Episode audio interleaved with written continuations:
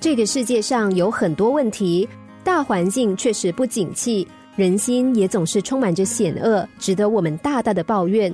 但是别忘了，这世界所有的人也都像我们一样，处在这共同的环境里。成功与否的差异，往往在于有些人被现实的洪流冲得东歪西倒，有些人却懂得利用这股激流，开创出崭新的格局。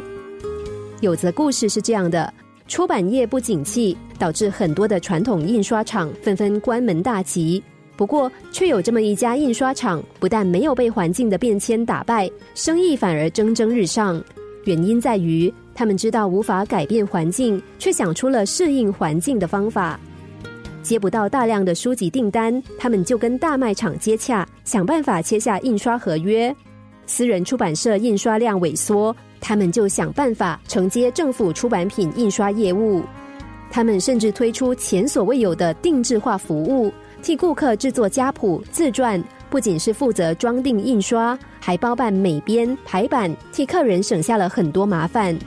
这印刷厂老板的想法是：如果现实社会不允许我赚大钱，我就赚小钱。每一笔小钱都不起眼，但是累积起来也可以成为惊人的财富。还有一则新闻是这样的：有个男子年轻的时候跑船，学会了英文、西班牙文。后来他转而在酒店任职，日籍客人很多，他又因此学会了日语。一年一年过去，他年纪越来越长，体力渐渐无法负荷长时间的工作，被逼着退休了。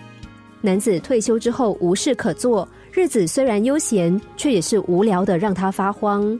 想找点事情做的他。就兴起了开德式的念头，只是心里又担心，都六十几岁的人了，会不会被嫌弃？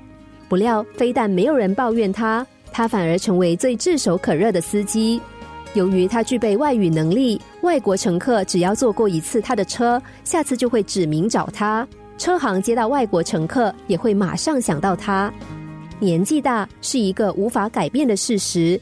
但是他却以能力战胜了事实，同时开创出崭新的事业。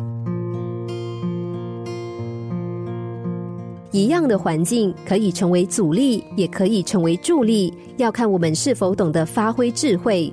唯有顺应环境，我们才有机会看到逆境中的无限可能。